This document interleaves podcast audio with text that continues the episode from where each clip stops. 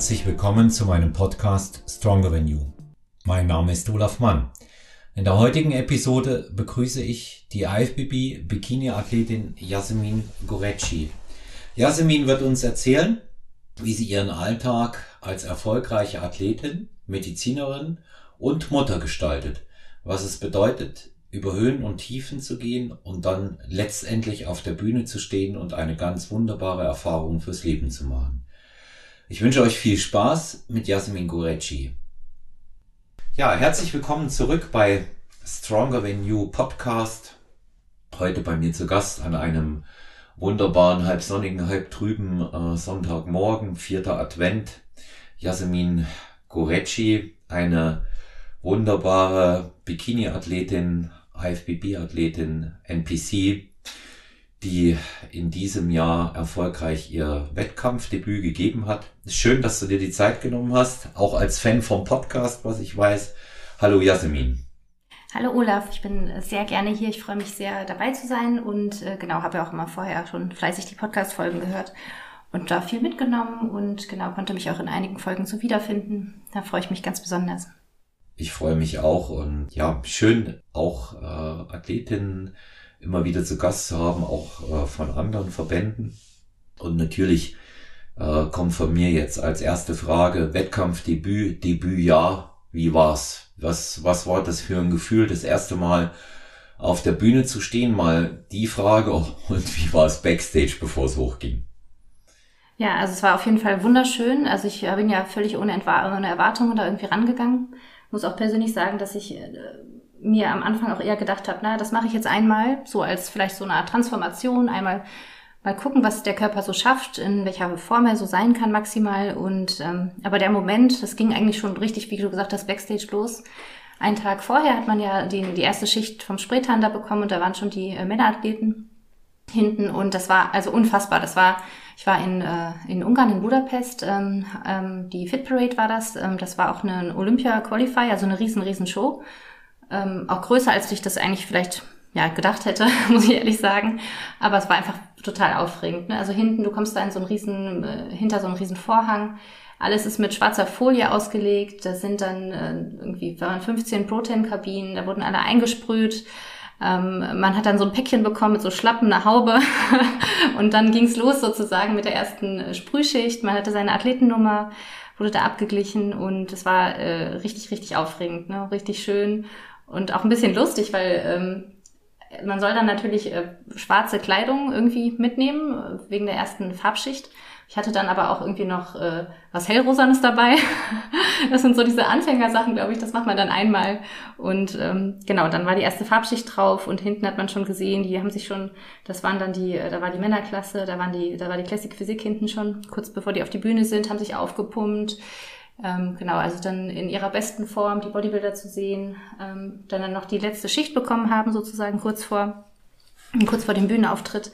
Genau, das ging dann so los und dann der nächste Tag, danach sind wir nach Hause gefahren, der nächste Tag dann ähm, total aufregend. Ich war da schon total glücklich, als ich dann die ganzen Mädels gesehen haben, gesehen habe mit ihren Bikinis und dem Schmuck und Make-up und Haaren und allem drum und dann.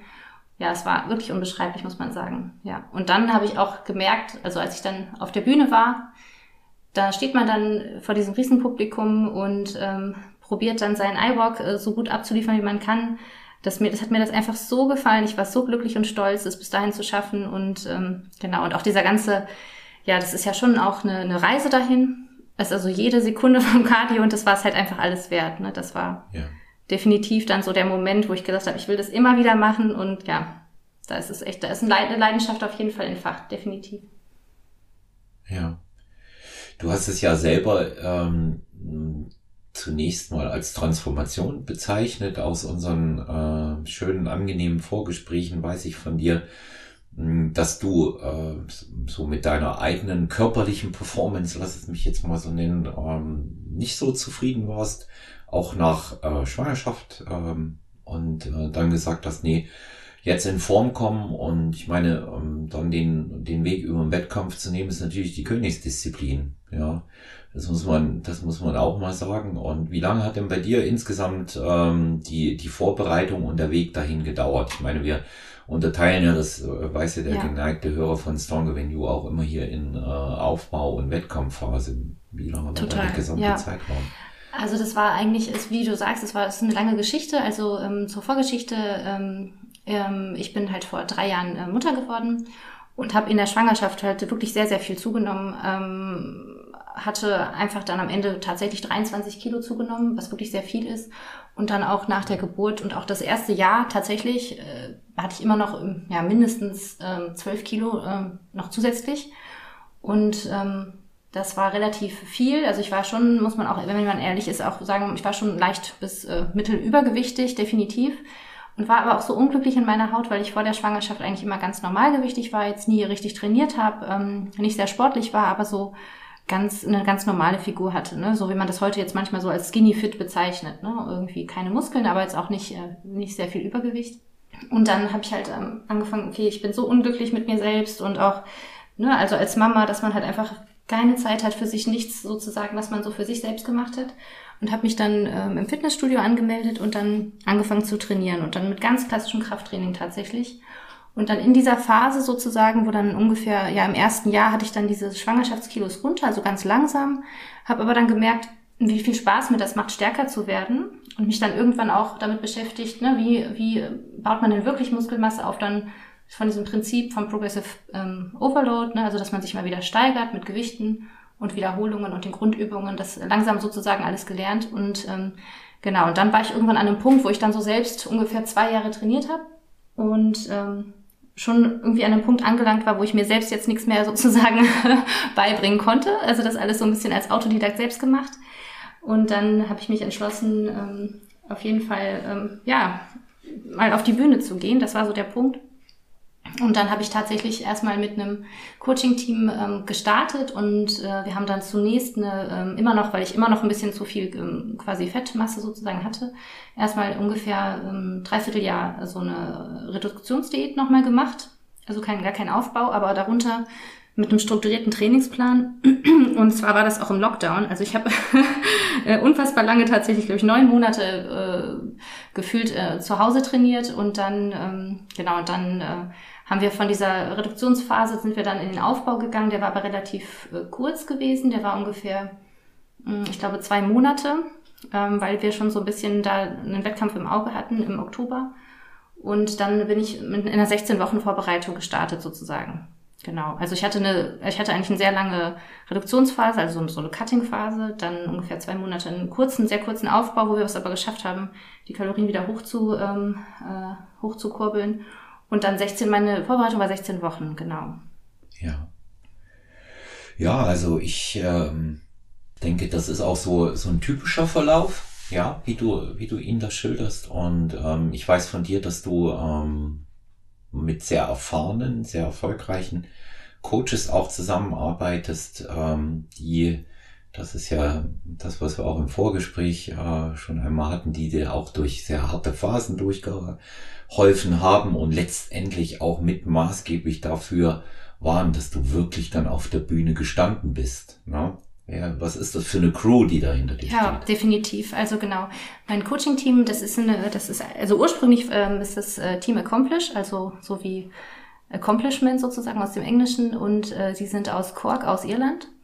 Und das ist, äh, das ist ein Pärchen, also es ähm, äh, sind Freund und Freundin sozusagen, die zusammen coachen und die sind auch, das ist auch, finde ich, habe ich auch, glaube ich, noch nie so gesehen in der Fitnesswelt. Das ist wirklich ähm, immer ein Team. Die sind eine Einheit sozusagen. Ne? Also der Connor, der macht vor allem die ähm, Trainingspläne auch, ähm, hat selbst äh, Sportwissenschaften studiert und Kate macht vor allem auch die Ernährungspläne und kümmert sich um die Ernährung und ein großer Fokus von dem Team ist einfach auch das Mindset, ne? also dass man ähm, Athleten-Mindset etabliert, das ist eigentlich fast die Hauptpriorität ne? und auch äh, sind sehr, haben sehr viel ähm, Detailfeedback, also wöchentlich bekommt man quasi ein, ähm, ein Video-Feedback ähm, äh, zu seinem, äh, zu seinem Check-in, also jede Woche gibt es ein Check-in und ähm, die haben definitiv dafür gesorgt, dass ich diesen Wettkampf überhaupt antreten konnte. Zwischenzeitlich sind in der Vorbereitung ist da so einiges passiert ähm, und habe ich auch eigentlich ungefähr zwei Wochen davor habe ich gedacht, nee, ich werde es nicht machen, ich werde es nicht schaffen, ich, ich schaffe es einfach nicht. Und äh, genau, und dann hat halt äh, vor allem auch Kate dafür gesorgt, dass sie hat mich dann immer wieder hat sie mir Nachrichten geschrieben, gesagt, du, ich schaffe das und wir, wir können das machen und einen Tag für den vor den nächsten. Und es ist, sie hat so fest an mich geglaubt, als ich selbst tatsächlich schon gesagt habe, ich kann das nicht machen. Und sie meinte so, doch, du schaffst es, du schaffst es auf jeden Fall. Wir machen das zusammen. Und sie hat dann dafür gesorgt, dass ich auf der Bühne stand und auch richtig glücklich mit der besten Form, die ich hätte haben können und äh, mit dem besten Ergebnis soweit. Ähm, genau, also das ist äh, definitiv, ähm, es ist ein riesen, riesen Anteil äh, von meinen Coaches. Und wenn ich die nicht gehabt hätte, ich glaube nicht, dass ich das alles so hätte schaffen können, definitiv nicht. Hm. Ja, also ich denke auch und ich finde das äh, sehr schön, dass die Coaches immer einen großen Anteil haben. Es gibt ja durchaus auch das geflügelte Wort, ähm, es trifft nicht auf jeden zu, erlebe ich aber leider immer wieder. Das ist auch jahrelange Coaching-Erfahrung und die ist nicht nur positiv. Ähm, gewinnen äh, tun manche Athleten alleine, äh, verlieren der Coach. Und ähm, das, äh, das ist zum Beispiel eben auch äh, für mich jetzt sehr, sehr wohltuend, da ich ja selber ähm, Wettkampf Coach bin, wenn auch jemand das so total wertschätzt, auch ähm, wie man durch die Zeit gebracht wird. Das ist keine definitiv, Selbstverständlichkeit. Definitiv, ja, überhaupt nicht. Das muss man, ja, das muss man auch mal sagen. Also viele meinen, das ist eine Selbstverständlichkeit, wenn sie das so hören. Das ist mitnichten der Fall. 20 Prozent der Coaches, vielleicht 25 sind so. Der Rest, der schmeißt die Sachen hin und sagt, du machst das jetzt so, wie ich es dir sage, dann hast du Erfolg und wenn du es nicht machst, hast du keinen, was per se auch erstmal richtig ist. Das ist auch eine Linie, die ein Coach fahren muss. Aber da ähm, bleibt, in, und ich weiß das aus von, von vielen Gästen. Du musst nur mal reinhören, hier nochmal und auch an die Hörerinnen und Hörer, wer hier nichts über seine Coaches erzählt als Wettkampfathlet, der hat nicht immer nur gute Erfahrungen gemacht, vielleicht erfolgreich, aber nicht immer nur gute Erfahrungen im zwischenmenschlichen Bereich. Und nach meiner Meinung ist das hm. eine Geschichte, die sehr viel Mehrwert ist. Ja, die ist auch sehr viel mehr wert als eine Platzierung. Nur das ja, wird immer vergessen. Das ist wichtig. Ja. Das ist super wichtig. Auch das Vertrauen, ne? man muss ja auch unfassbar vertrauen, vor allem wenn es, also wenn man wirklich eine Wettkampfvorbereitung macht, die letzten drei Wochen, die sind ja auch überhaupt nicht mehr gesund, muss man ja auch mhm. ganz ehrlich sagen. Und da muss man, da gibt man ja seine ganze Gesundheit und alles wirklich in die Hände von, von fremden Leuten. Und die müssen dann sowohl sehr gebildet sein in dem Bereich, ne? Also mhm. da kann man nicht selbst einmal auf die Bühne gegangen sein und sagen, ich mache das jetzt, ja, das sind ja Sachen, auch Elektrolytsteuerung, der Wasserhaushalt und auch die allgemeine Verfassung. Ne? Man geht da bis an die Grenzen und drüber, damit das so funktioniert ne? und man äh, in diesem Zustand sozusagen, diesem, dieser, dieser Bühnenform dann auch sein kann. Und da muss man auch hunderttausendprozentig vertrauen. Und ich auch in der Peak Week, ich habe da auch nichts hinterfragt, weil es ist einfach so, wenn man, wenn man da nicht vertraut, dann, dann wird das einfach nichts. Ne? Also das ist einfach so, man muss das einfach machen, wie es ist. Und Klar, wenn man dann ähm, irgendwas hat, wo man drüber reden muss, dann redet man mit seinem Coach drüber. Aber wenn man dieses tiefe Vertrauen nicht hat, dann kann man, glaube ich, auch nicht erfolgreich sein. Und ich muss aber auch persönlich sagen, dass ich es sehr schade finde. Ich habe das auch immer wieder bei Social Media gesehen, wenn dann jemand auf der Bühne war und dann mit keinem Wort seinen Trainer erwähnt, dann denke ich auch immer, da ist irgendwas sehr seltsam gewesen. Ne? Das kann ich mir fast nicht vorstellen. Ne, dann, ähm, dass man sich da bedankt, ohne seinen, seinen Trainer da zu erwähnen. Das finde ich auch schon ja. tatsächlich seltsam. Ja. Ja, ich meine, dass ich, ich denke, da gibt's ja auch immer die Möglichkeit, das muss man natürlich auch erwähnen, dass das an beiden Seiten liegt. Ne? Es ist, es ist tatsächlich, ähm, kann auch natürlich der Trainer hier zwischenmenschlich nicht funktionieren, umgekehrt aber ganz, mhm. ganz genauso sein. Manche sehen diese Verbindung äh, nach meiner Auffassung viel zu technisch und ähm, dazu ist sie ähm, dann auch nicht von Dauer geprägt. Da gibt es auch immer wieder Athleten, die ein Trainerhopping machen. Ich habe die Erfahrung gemacht, die Athleten, die am längsten bei einem Trainer sind, die sind auch die erfolgreichsten, weil man kennt sich erst nach einer Saison wirklich richtig. Ja, ja. nach einer langen Zusammenarbeit.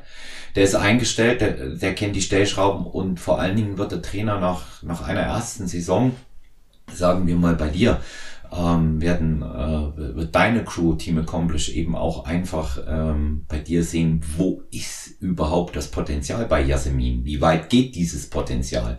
Das kann der Trainer ähm, erst nach äh, so einer Saison einschätzen. Und warum ist das so? Weil er einen ganz entscheidenden Faktor in der Wettkampfvorbereitung merkt, die er vorher nicht merken kann. Alles andere ist nämlich Pipifax drumherum. Das mal nach draußen gesagt. Wie schnell kommt meine Athletin oder mein Athlet in Form? Das ist der entscheidende Punkt, weil das wird den Unterschied ausmachen, ob ich mehrere erfolgreiche Saisons mit Steigerung auch in den Wettkampfplatzierungen erreichen kann, ob ich mehr dort vollbringen kann, als es vielleicht in der Vorsaison möglich war, oder ob das schon so ziemlich das Limit in meinem Potenzial gewesen ist.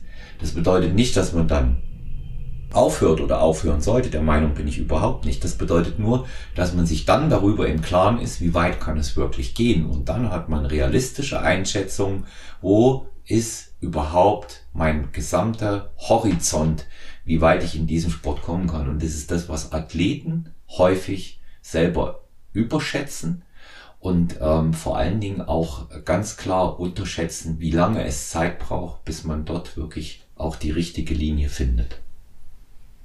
Ja, definitiv. Und auch, ähm, auch individuelle Sachen. Zum Beispiel weiß ich, bei mir in der Vorbereitung, immer wenn wir meine Kalorien reduziert haben, dann ist oft gar nichts passiert. Und wenn wir Cardio erhöht haben, auch immer nur fünf Minuten, dann habe ich pro Woche gefühlt halt ein halbes Kilo immer verloren. Also so, wie man sich das halt vorgestellt hat. Und das ist ja auch sehr individuell. Ne? Also für die nächste Vorbereitung sind, ist man da wirklich nochmal deutlich schlauer. Das kann natürlich auch an dem ähm, Stoffwechsel liegen. Da bin ich, glaube ich, auch einfach mit der Schilddrüse vorbelastet. Aber ähm, ja, wir hatten auch zum Beispiel, das machen glaube ich auch nicht ähm, alle Teams, wir hatten Doppel-Check-Ins äh, in der Vorbereitung. Das heißt, jeden Montag und jeden Donnerstag hatte ich ein Check-In.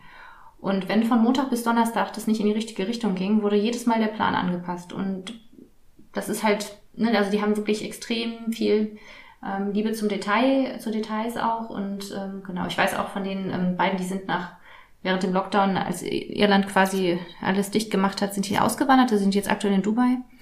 Ähm, und die sind dann auch wegen der Zeitverschiebung teilweise zu Zeiten aufgestanden, irgendwie dann um drei Uhr nachts und haben sich da irgendwelche Bilder angeguckt, weil es einfach, ähm, ja, weil die auch damit sehr viel Leidenschaft hinterstehen. Ne? Genau, und Kate ist zum Beispiel ist äh, Wellness-Profi, ist jetzt dieses Jahr Wellness-Profi geworden in den Staaten. Mhm. Und sind beide halt auch Athleten. Ich glaube, das hat auch nochmal ne, die wissen ganz genau, wie man sich fühlt. Das hat, glaube ich, auch nochmal für mich fand, ich fand das zum Beispiel irgendwie ganz schön. Wir waren auch teilweise in der gleichen Vorbereitung. Und der Trainer hat mir dann gesagt, ich gehe, mir geht's genauso, mir ist auch kalt und äh, es ist so, wir müssen, wir sind da jetzt, wir, wir müssen da jetzt durch sozusagen. Ne? Und was halt mir Kate immer wieder gesagt hat, war, wenn du auf der Bühne stehst, das wird es alles wert gewesen sein. Du warst halt noch nie auf der Bühne, deswegen ist es jetzt vielleicht noch ein bisschen hart teilweise.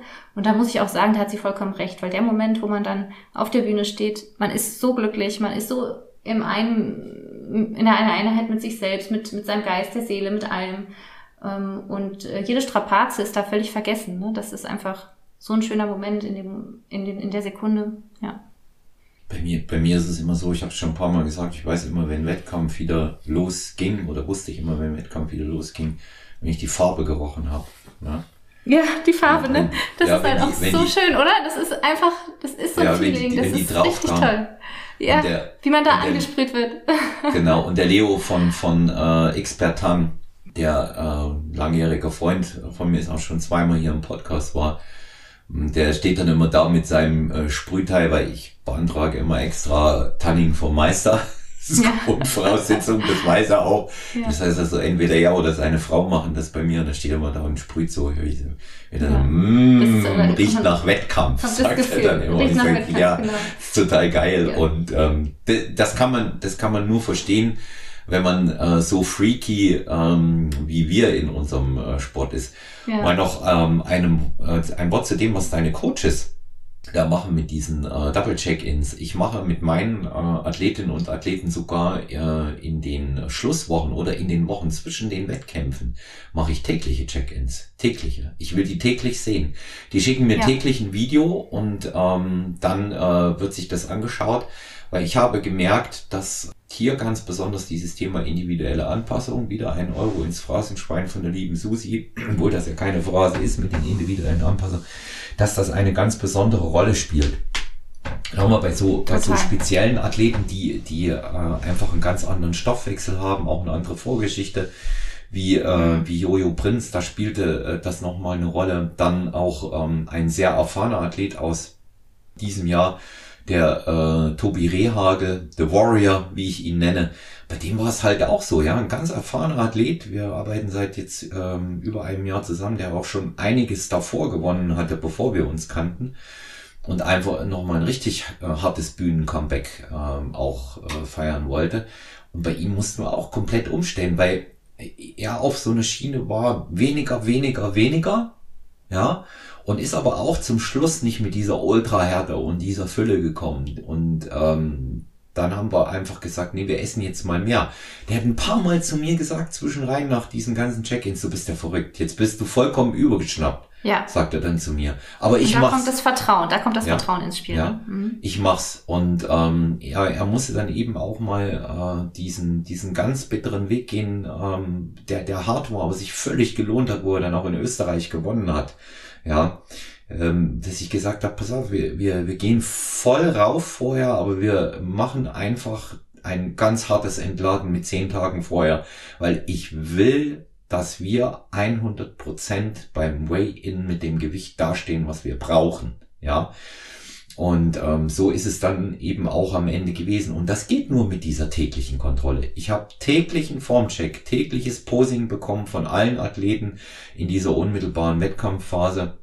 Es war irrsinnige Arbeit für mich, irrsinniger Aufwand, ja, neben, neben dem normalen Tagesgeschäft, aber das hat sich wirklich ausgezahlt, ja. Und ähm, es gibt, es gibt nicht äh, diesen Excel-Fahrplan, den gibt es nicht, dann wird's nix. Merke ich auch, merke ich auch da, wo, wo, wo, zu, wo einfach auch zu viele Athleten sind, sehe ich auch immer wieder, ja. Und ähm, deshalb äh, da auch nochmal mein Appell an alle Athletinnen und Athleten. Gebt euren Trainern auch die Zeit und die Möglichkeit, euch richtig kennenzulernen. Das ist sehr, sehr wichtig. Denn das ist der Schlüssel zum Erfolg. Ja. Und ähm, eine, eine gute Saison äh, und dann beim selben Trainer geblieben, wenn man sich versteht, wird meistens noch eine noch bessere nach sich ziehen. Auch ein Erfahrungswert. Ja. Definitiv. Ja. Da, also man lernt ja. da nochmal viel. Ich glaube auch zwischen, zwischen Shows lernt man auch nochmal viel. Äh, ich hatte dann initial eigentlich auch geplant, nochmal ähm, quasi nach Rumänien äh, noch die zweite Show zu machen. Ja. Aber da hat dann der Körper einfach nicht mehr mitgemacht. Ne? Der war dann schon, es war einfach eine lange Vorbereitung, auch mit den Sachen, die dazwischen gekommen sind, ähm, wo dann am Ende einfach ähm, ja die Kapazität einfach erschöpft war. Also sowohl mental, glaube ich, auch im Endeffekt. Genau, aber ja, das, man hat da auf jeden Fall auch viel draus gelernt ähm, mhm. Und ähm, genau, das ist definitiv. Ja, es ist aber für, für, fürs erste Jahr ist es eigentlich auch, ähm, es ist generell in Ordnung, aber fürs erste Jahr sowieso, wenn man äh, in Anführungszeichen nur einen Wettkampf macht und den möglichst gut. Ich bin sowieso immer der Meinung, dass man auch da gucken muss, über, über was für ein individuelles Potenzial verfüge ich. Ja, das kann ganz unterschiedliche Gründe haben. Jemand hat äh, beispielsweise eine enorme Wettkampfhärte für einen Wettkampf. Andere steigern sich von Wettkampf zu Wettkampf. Das, das kommt auch immer, immer wieder. Ja, aber bei mir ist es in den letzten Jahren äh, beispielsweise so, ähm, Jasmin, dass, dass der Dampf äh, beziehungsweise das Benzin im Tank immer nur für einen gereicht hat. Ja, für die absolute Topform, weil ich einfach ähm, selber auch gefühlt habe, ich bin physisch nicht in der Lage, mehrere Wettkämpfe ähm, hintereinander auf einer harten Diät zu fahren. Das hat aber auch was mit meinem Alltag zu tun, mit dem, was ich sonst noch mache. Und insofern äh, finde ich das auch äh, völlig richtig, dem nachgegangen zu sein, wie du es gemacht hast und auch zu sagen, ja, klar, äh, vielleicht, und guck mal, nächste ja. Saison werden es vielleicht drei. Das, äh, das muss man, das muss man auch mal sehen, mit, mit besonderer Unterstützung, aber dazu kommen wir ja noch. Dazu kommen ja, wir ja später genau. noch. Ja. ja. Also was ja. ich definitiv, was, ich so ein bisschen in mir habe, wo ich, deswegen wollte ich auch unbedingt gerne nochmal auf die Bühne, war, dass ich halt auch sehr aufgeregt war auf der Bühne. Ne? Mhm. Also ich war zwar sehr glücklich, ähm, und das andere Problem war, ich habe halt drei, ich bin in drei Klassen angetreten. Also das war Novice, True Novice und äh, meine Klasse, das war Klasse D von meiner Größe. Ich bin 1,65 groß. Mhm. Und diese erste Klasse, äh, weil es halt ja auch durch Corona viele Wettkämpfe gab, die abgesagt wurden, die war unfassbar voll. Da waren wir, glaube ich, ich glaube, wir waren 25 Mädels auf der Bühne. Und, das ähm, waren die Newcomer, war, ne? Ja, angeblich, aber das waren halt mhm. Leute, die halt in der ähm, IFBB Elite halt schon Pro-Karten hatten, dann zur NPC den Verband gewechselt haben. Und dann haben die natürlich, da steht man da mit Leuten auf der Bühne, mit Weltmeistern und äh, neben einem, man macht das zum ersten Mal und denkt, jetzt bin ich in der Novice-Klasse, so, das war schon, das war schon speziell, muss ich ganz ehrlich sagen. Und da war ich auch unvorbereitet und äh, auch so mental, ne, also äh, und dann glaube ich halt, dass dann mein iWalk, also meine Präsentation, da war auf jeden Fall, es war so 60 Prozent, würde ich sagen, von dem, was ich konnte. Und äh, das hatte ich so sehr in mir drin. Also ich, mir hat es so gefallen. Ich war mit meiner Form super zufrieden. Ich war also wirklich, ähm, die wollen ja auch immer sehr, sehr, sehr viel Definition in der NPC haben. Also man muss da wirklich, da darf wirklich kein, gefühlt kein Gramm Fett mehr irgendwo sein. Tatsächlich nicht.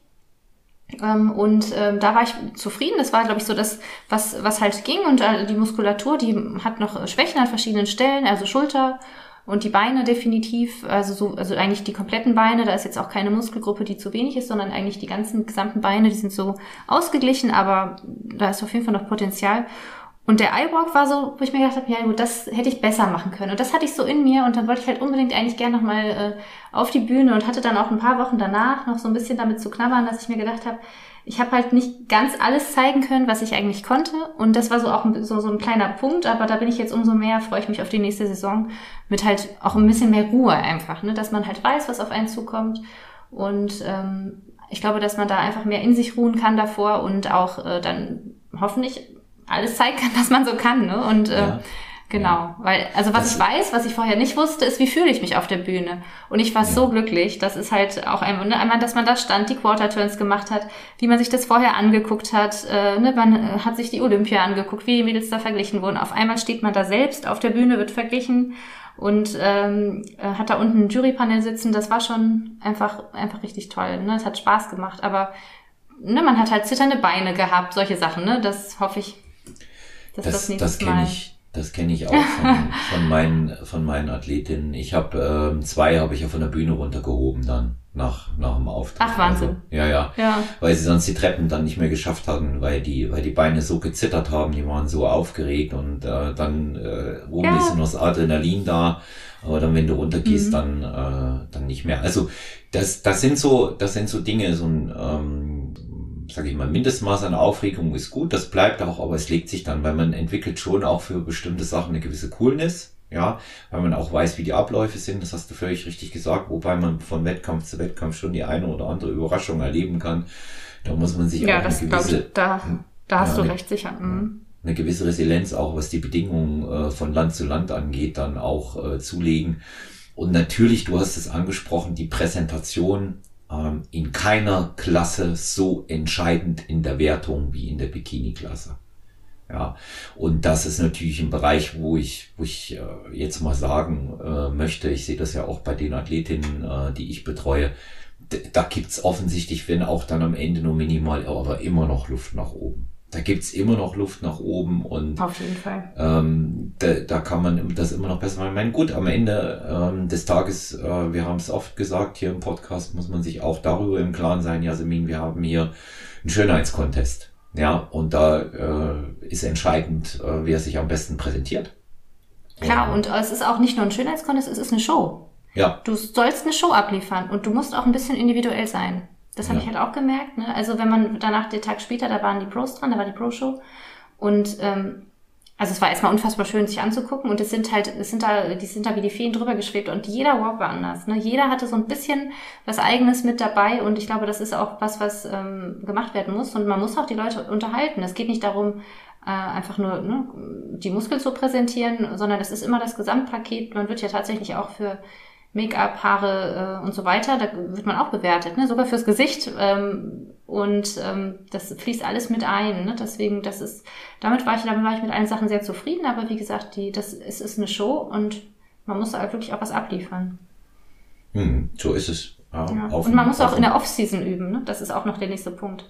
Ist, ich habe zwar früh angefangen, richtig, aber ja. also ist, man muss einfach dranbleiben. Auch jetzt noch, auch wenn man sich vielleicht mit der Form jetzt nicht so wohl fühlt wie, wie, ne, wie in der Vorbereitung. Ähm, das ist egal, weil je öfter man das vorbereitet, die meisten, also ich zumindest, war immer sehr steif am Anfang.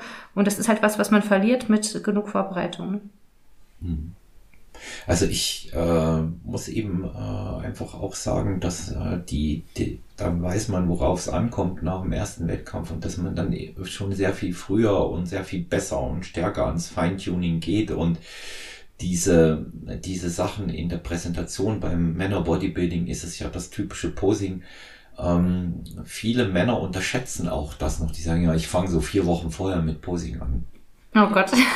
ist, ist nicht. Ich habe Ich habe zum Beispiel äh, vor meinem äh, letzten äh, Bühnengang am 10.7. diesen Jahres habe ich äh, sehr viel früher damit begonnen. Ich hatte ja ähm, sehr, sehr zeitig den äh, Nico, Nikolas Rochas, einen unserer besten äh, Poser, für mich der beste überhaupt im Verband, da mir in die Ecke geholt. Besseren gab es auch nicht, was die Formchecks anging und mal so ganz am Rande für die, die denken, dass ich da immer super cool bin. Ich habe auch äh, zehn Tage vorm äh, Wettkampf den Nico gefragt, ähm, was meinst du, äh, bin ich überhaupt konkurrenzfähig? Ich sehe, ich sehe hier völlig aus wie ein Beutel Schlachtabfälle. Ich sag, das wird ja überhaupt nichts. Ja, ich habe mich ja, immer wieder hat man diese Brille auf, ne? Diese Prep-Brille ja, irgendwie. In den, in den Videos gesehen und äh, der, der Nico hat dann immer zu mir gesagt, man, bleib cool, du bist absolut konkurrenzfähig und äh, der hat dann immer zu mir gesagt, aber ich wird noch das und das. Und da habe ich dann gesagt, äh, nee, das, da, so weit, das ist dann so, wenn so zwei Coaches unter sich sind, die sich gegenseitig coachen, mhm. ja. Da habe ich dann gesagt, nee, wenn ich jetzt, wenn, wenn ich jetzt weniger esse, sage ich, da falle ich garantiert zusammen. Aber nicht nur optisch, sondern eben auch was, äh, was die Leistung angeht.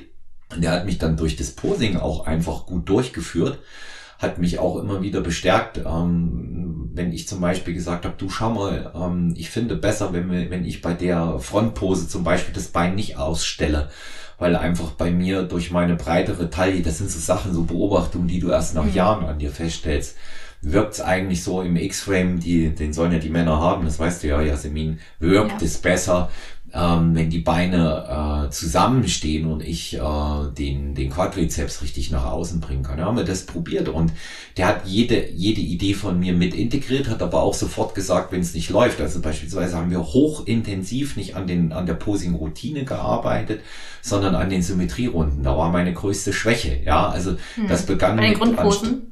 Genau, genau, mhm. ja. Und in der Symmetrierunde, anstatt äh, wirklich nach vorn zu gucken und, und, und nicht ins Publikum, weil in der Symmetrierunde guckst du eben, wenn du seitlich stehst, in der Seitenansicht, guckst mhm. du eben geradeaus. Das war zum Beispiel ein so ein Ding. Das sagt er, das darf dir nicht passieren. Er sagt auch, du, du drehst zu lange. Für was brauchst du drei Zwischenschritte, um dich ähm, nur um 45 Grad zu drehen, wenn du das auf deiner Ferse machen kannst? Simple Dinge, die dann aber auf der Bühne mega elegant rüberkamen. Ja, Total. Und dann, diese Drehungen gerade, ne? Ja. die sind so viel wert.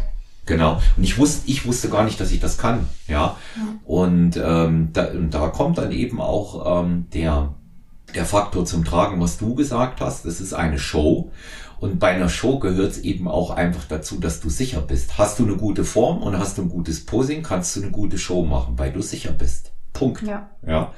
Und ähm, ich kenne das auch anders. Ich ähm, habe ja äh, da auch schon Lehrgeld gezahlt und bin ja mal mit einer mega schlechten Form auch hochgegangen, wo ich ähm, wirklich auch zu völlig zu Unrecht in ein Finale gekommen bin und bin da Fünfter geworden und habe dann äh, am Ende auch gedacht, großer Gott, mit der Präsentation und mit der Form müsstest du dich eigentlich entschuldigen. Ja, das war so ein Punkt, wo ich gesagt habe, das passiert mir nicht nochmal. Ja, mhm. und das, das muss, das muss besser werden. Das ist auch so, so ein Antrieb, wo man dann sagt, völlig unabhängig von jedweder Platzierung, die man dann erreichen kann oder am Ende dann auch erreicht hat, das sollte immer das beste Paket sein, was man abliefert. Das glaube ich auch. Und ich glaube, dass man das auch ausstrahlt. Ich glaube, ja. wenn man das Gefühl hat, dass man nicht fertig ist oder irgendwie was besser hätte sein können oder man vielleicht mit dem Bikini unzufrieden ist, mit den Haaren, mit irgendwas, mit dem Make-up, dann äh, man wird es ausstrahlen. Ne? Und ich glaube, dass es auch ein wichtiger Punkt ist. Ähm, und das macht sehr viel aus, ne? Also wenn man da auf die Bühne geht und das denkt, nee, ich bin, also ich fühle mich gut und, also jetzt, man, ne, man kann jetzt nicht sagen, man gewinnt jetzt diese Show, ne? Mhm. Aber so, man gewinnt seine eigene Show sozusagen für sich selbst, ne? Dass man halt sagt, nee, das war jetzt, das ist das Beste, was wir das machen können. Ich bin zufrieden. Ich glaube, dass man das auch sehr ausstrahlt. Und ich muss auch sagen, dieses persönliche Posing, das war auch sicherlich einer der Fehler, die ich gemacht habe. Ich hatte ähm, vor allem vorher Online-Posing und ähm, über wirklich mehrere Monate. Und ganz am Ende erst habe ich mir gedacht, nee, ich brauche jemanden, der wirklich sich mit mir das anguckt, der mich nochmal korrigiert und habe dann die, wohnt bei mir hier auch äh, nicht so weit weg, die Lisa Maiswinkel, die ist ähm, auch Wellness Pro ähm, in der ähm, NBC IFBB. Und äh, dann hatte ich mit ihr ähm, eine Posingstunde nochmal kurz davor und das hat mir so unfassbar viel gebracht. Ne? Also das ist, finde ich auch, also wenn man kann, immer unbedingt persönlich, das ist einfach ein Riesenunterschied. Ja. Ja, also ich äh, denke, das ist, das ist einfach auch ähm, der Bereich, wo dann die meisten Reserven noch liegen, wenn man ähm, eine 100% gute Form auch äh, bringt, wenn man bringen kann, wenn man sich auch äh, verbessern kann, aber eben auch, wenn die, wenn die Form einfach gleichbleibend gut ist, äh, auch an etwas zu arbeiten, irgendwo ist ja das Ende der Fahnenstange dann auch mal erreicht bei jedem. Da geht eben nicht noch mehr, vor allen Dingen will auch nicht noch mehr von der Jury gesehen werden. Das ist, das ist ja auch äh, ganz oder weniger, je nachdem. Und das ist ja auch äh, einfach ganz oft der Fall. Ja, ähm, du als ähm, Jasmin, als Medizinerin, als Ärztin, ähm, wie, wie ordnest du äh, Bodybuilding und Fitnesssport auf der Wettkampfebene? Du hattest es vorhin ja schon mal angedeutet mit den letzten zwei bis drei Wochen. Wie ordnest du es im, im äh, Bereich äh, Gesundheit ein? Oder sagst du auch so wie ich, naja, Leistungssport beginnt da, wo es aufgehört hat, gesund zu sein? Das glaube ich, dass ich tatsächlich genauso wie du, da hast du auch in einer anderen Podcast mal gesagt, ähm, man muss es auch betonen, dass es nicht gesund ist und das ist auch einfach der Fall. Mhm. Ähm, ich muss sagen, dass ich äh, gen generell, also diesen Lebensstil, ne, also gesund essen, viel essen, das, was, was man ja auch im Aufbau macht und regelmäßig, regelmäßige Mahlzeiten, auf den Flüssigkeithaushalt achten, auf den Natriumhaushalt achten mit seinem Salz, ne? Und auch dieses Krafttraining, das ist gut für die Knochen, das ist gut für die Muskeln, das ist äh, einfach sehr gesund. Ich habe zum Beispiel selbst immer chronische Rückenschmerzen gehabt, schon seit, seit der Kindheit. Und äh, seit ich halt diesen Kraftsport mache, habe ich keinen einzigen Tag mehr im Leben Rückenschmerzen gehabt. Und genauso mit den Kopfschmerzen. Ich hatte immer so einen Spannungskopfschmerz und habe, als ich dann wirklich angefangen habe, mir das aufzuschreiben mit dem Trinken, und dann habe ich halt gemerkt, dass ich anscheinend in stressigen Phasen nie genug getrunken habe und deswegen Kopfschmerzen hatte. Ich hatte, ich habe jahrelang Kopfschmerzen gehabt. Ich hatte äh, dann nie wieder Kopfschmerzen. Ich glaube, dass es schon sehr gesund ist, bis man, wie gesagt, bis man auf, in diese letzte, das Film ist, ist auch für jeden unterschiedlich, ähm, die letzten vier Wochen, die waren definitiv sehr hart. Ne? Ich habe das dann auch an so Sachen gemerkt, ne? das vegetative Nervensystem fährt runter. Also mein Puls ist zum Beispiel langsamer geworden.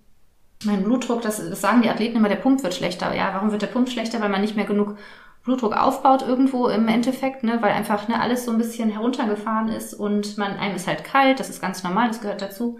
Das sind so Sachen, ähm, aber das muss man wissen. Das ist, macht man ja, man weiß ja im Idealfall, sonst sollte man das nicht machen, dass das ein Leistungssport ist, dass das ja auch eine absolute Elitform ist, in der man ist und dass es nicht weder haltbar ist noch gesund. Ne? Das muss man auf jeden Fall wissen. Und äh, ich glaube schon, dass man diese Wettkampfvorbereitung auch nur machen sollte, wenn man gesund ist. Ne? Das ist auch, finde ich, super wichtig. Ähm, man sollte da keine chronischen Erkrankungen haben, sich auch vor dem Wettkampf einmal ein Blutbild machen lassen, einmal durchchecken lassen. Und ähm, dann muss man auch im Wettkampf ein bisschen auf den Körper hören. Ich hatte zum Beispiel auch so eine Episode, da bin ich einmal unterzuckert beim Cardio. Ne, das sind so Sachen, da muss man dann trotzdem auf den Körper hören, gucken, ne, wie reagiere ich und ähm, das natürlich auch alles vorsichtig machen. Aber ich bin auch sehr, sehr dankbar für meinen ähm, Körper, was der alles so schafft. Ne? Man ist, man ist so ich bin da auch wirklich dankbar und glücklich, ne, dass man, was man dem alles so zumutet und wie gut er das doch weggesteckt hat. Und ähm, genau, da muss man halt einfach ähm, ähm, auch ein bisschen detailliert gucken. Ne, kann man das machen, kann man das nicht machen. Aber ich glaube, das muss man einfach wissen, dass das jetzt nicht gesund ist, zumindest in den letzten Wochen. Hm. Also ich habe ja in jeder Vorbereitung bei mir selber, natürlich mit, mit den Athleten sowieso, aber da, da sind es ja, wenn man mehrere Athleten über Jahre hat, dann sind es ja nahezu äh, empirische Daten, die man da erfasst. Bei einem selber ist das ja nochmal etwas anderes, aber ich habe in harten Vorbereitungen auch immer ganz besondere Erkenntnisse äh, gewonnen, wie unterschiedlich der Körper, wenn er so am Anschlag ist, wie du es auch gerade beschrieben hast, wie er reagiert. Ja. Und zum Beispiel die, die wichtigsten Erkenntnisse, die beiden wichtigsten Erkenntnisse aus den letzten zwei Jahren waren zwei. Früher laden und früher aufhören zu trainieren. Das mhm. waren so die, die ich hatte. Ja, bin sonst immer so bis einen Tag vorher und laden ja am letzten Tag. Und dann habe ich aber irgendwie die Erfahrung gemacht, dass das ist aus dem Zufall entstanden, gerade beim letzten Mal.